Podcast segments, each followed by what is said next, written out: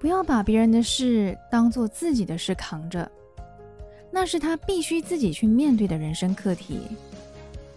即使你能帮得了他一次，未来他还是得独自面对。即使心中会有不舍，甚至觉得自己好残忍，但是让他早一点学会自己扛，反而才是真的在帮他。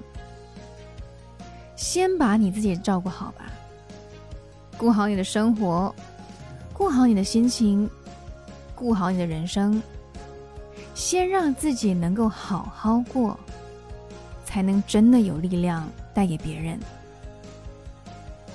当你过好自己的生活，从散发出来的气息和气场，就能够影响到别人。先把自己过好，不是自私，而是负责。最该担负的责任。就是自己的人生。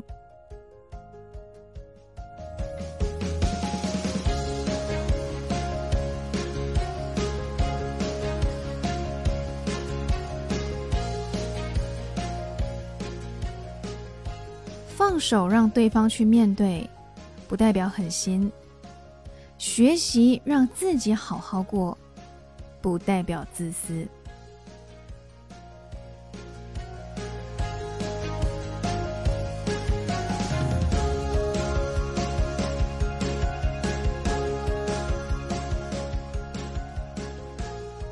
嗨，你好，我是淼淼，用声音传递纯粹。